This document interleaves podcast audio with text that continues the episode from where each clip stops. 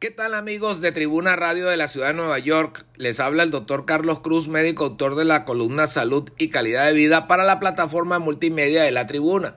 Esta semana vamos a estar conversando sobre unos nuevos datos de los efectos prolongados del COVID-19.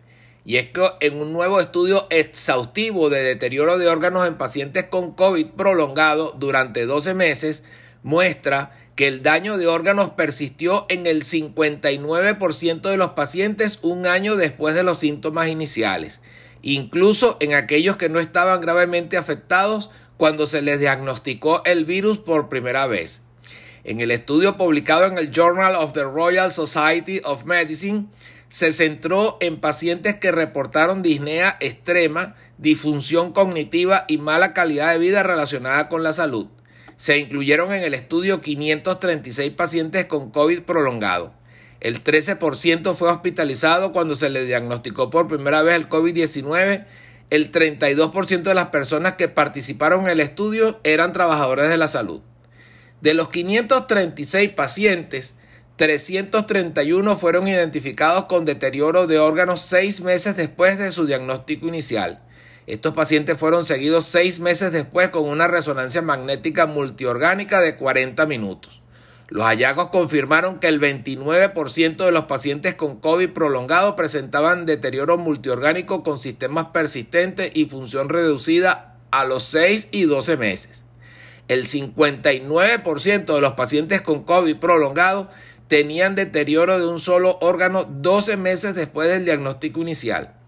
Un miembro del grupo de investigación, el profesor Amitabha Banerjee, profesor de ciencia y datos clínicos en el Instituto de Informática de Salud de la UCL, dijo lo siguiente, los síntomas fueron comunes a los 6 y 12 meses y se asociaron con el sexo femenino, la edad más joven y el deterioro de un solo órgano. El estudio informó una reducción de los síntomas entre 6 y 12 meses, desde disnea extrema del 38% al 30% de los pacientes, disfunción cognitiva del 48% al 38% y mala calidad de vida relacionada con la salud del 57% al 45% de los pacientes. El profesor también agregó que varios estudios confirman la persistencia de los síntomas en las personas con COVID prolongado de hasta un año Ahora agregamos que 3 de cada 5 personas con COVID prolongado tienen deficiencia en al menos un órgano y una de cada 4 tiene deficiencia en dos o más órganos y en algunos casos sin síntomas. Él dijo también que el impacto en la calidad de vida y el tiempo fuera del trabajo, particularmente en los trabajadores de la salud, es una gran preocupación para las personas, los sistemas de salud y las economías. Muchos trabajadores de la salud en nuestro estudio no tenían enfermedades previas, pero de 172 de esos participantes, 19 seguían sintomáticos en el seguimiento y sin trabajar en una mediana de 180 días.